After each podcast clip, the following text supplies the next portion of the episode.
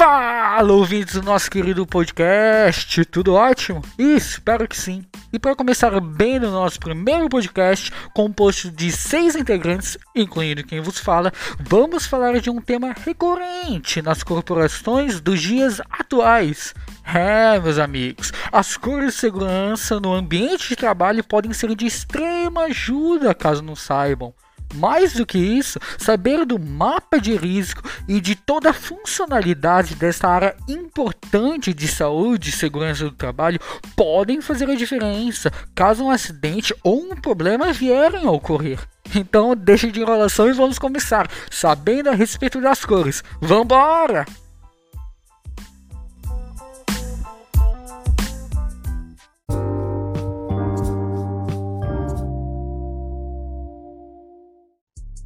E boa tarde. Hoje vamos falar sobre a segurança do trabalho e suas medidas de proteção. A segurança do trabalho é essencial para manter a segurança e a prevenção de riscos dentro de organizações.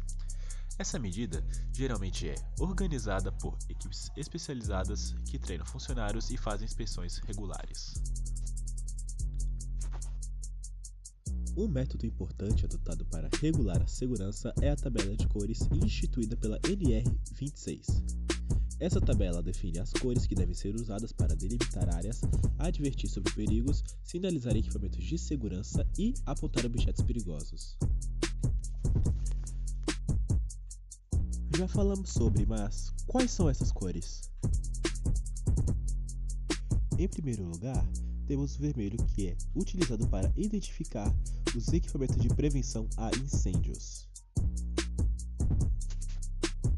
O amarelo sinaliza obstáculos que apresentam riscos e identifica líquidos não liquefeitos. Já o branco sinaliza corredores e passarelas, delimitando os demais objetos como bebedouros e lixos. O preto é utilizado para identificar a canalização de inflamáveis. E o azul indica que deve tomar cuidado na movimentação de equipamentos fora de serviço como dispositivos em manutenção. Verde deve ser utilizado para identificar marcas, chuveiros de segurança, primeiros socorros, entre outros. O verde em si indica segurança.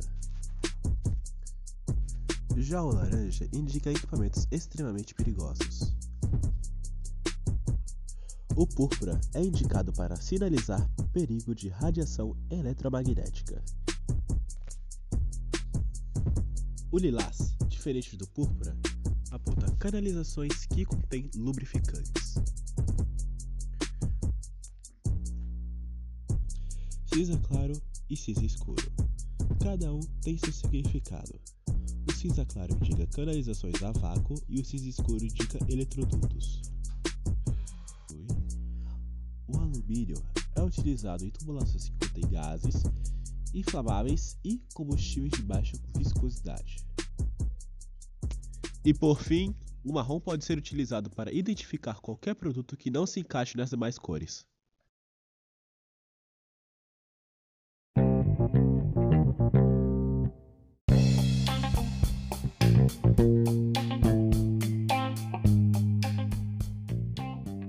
Beleza, Arthur. Nós já estamos antenados quanto às cores que existem, seus significados e por aí vai.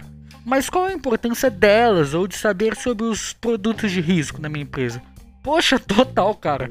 Caso eu não saiba, empresas e corporações que buscam mais preparo em suas atividades são empresas que têm mais controle da situação em que estão e, portanto, são empresas que sabem o que fazer. Quem é que não quer saber o que fazer quando um incêndio tá rolando ou um vazamento de gás? Imagina só, cara. Você tem um vazamento de gás e precisa buscar alguns remédios pro seu companheiro de trabalho. Mas aí fica confuso se a caixa de medicamentos tem cor vermelha ou verde. Já pensou? É, meu amigo. Seu companheiro de trabalho vai pro beleléu se tu não soubesse disso ou até mesmo prevenir esses acidentes. Afinal de contas, a prevenção é o melhor, não é? Não vamos esperar que eu corra para agir. Saca só a ideia, você como chefe ou alguém de alto cargo planejar e prevenir os seus funcionários caso algum acidente venha a ocorrer. Escadas de incêndio, a utilização das cores que já foram mencionadas e equipamentos de segurança sempre apostos são algumas, algumas medidas que você pode tomar para cuidar da vida dos seus colaboradores e de seus funcionários. Mas segura essa onda aí que não terminamos não. Temos mais uma parte, só umazinha, falando justamente da importância de saber a respeito disso. Vambora!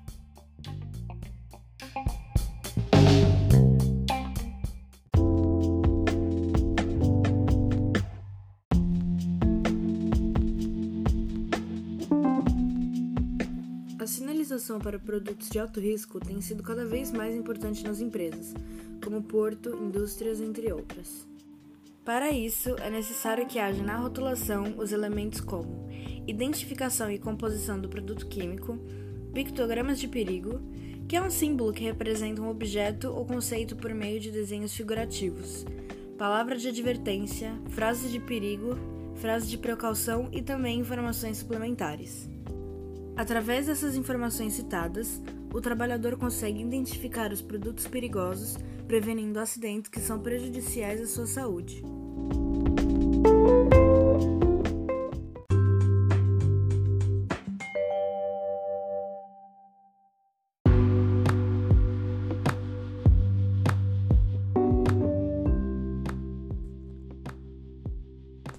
Agora fiquem ligados para saberem mais a respeito do mapa de risco e de algumas placas que sinalizam certos perigos no meio em que vocês estão.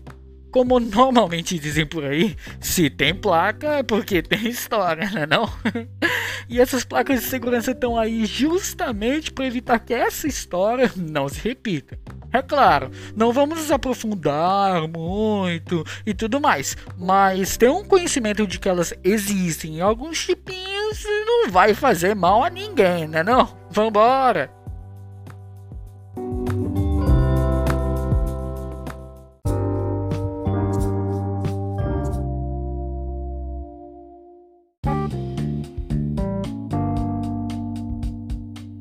Para a realização de transporte de produtos perigosos e seu armazenamento, existem oito tipos de placas que sinalizam o tipo de material, sendo elas é, uma placa para explosivos, outra para gases inflamáveis, não inflamáveis, não tóxicos e gases tóxicos, outra placa para líquidos inflamáveis, outra para sólidos inflamáveis, outra para materiais oxidantes, é, outra para substâncias tóxicas uma para material radioativo e outras para substâncias corrosivas.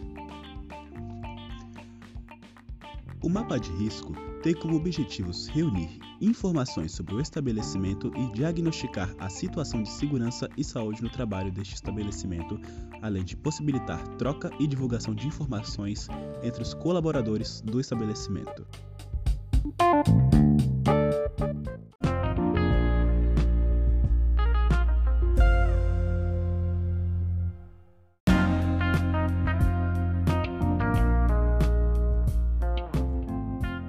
É, meus queridos ouvintes, sacaram só a importância de se antenar e de saber a respeito dessas medidas preventivas?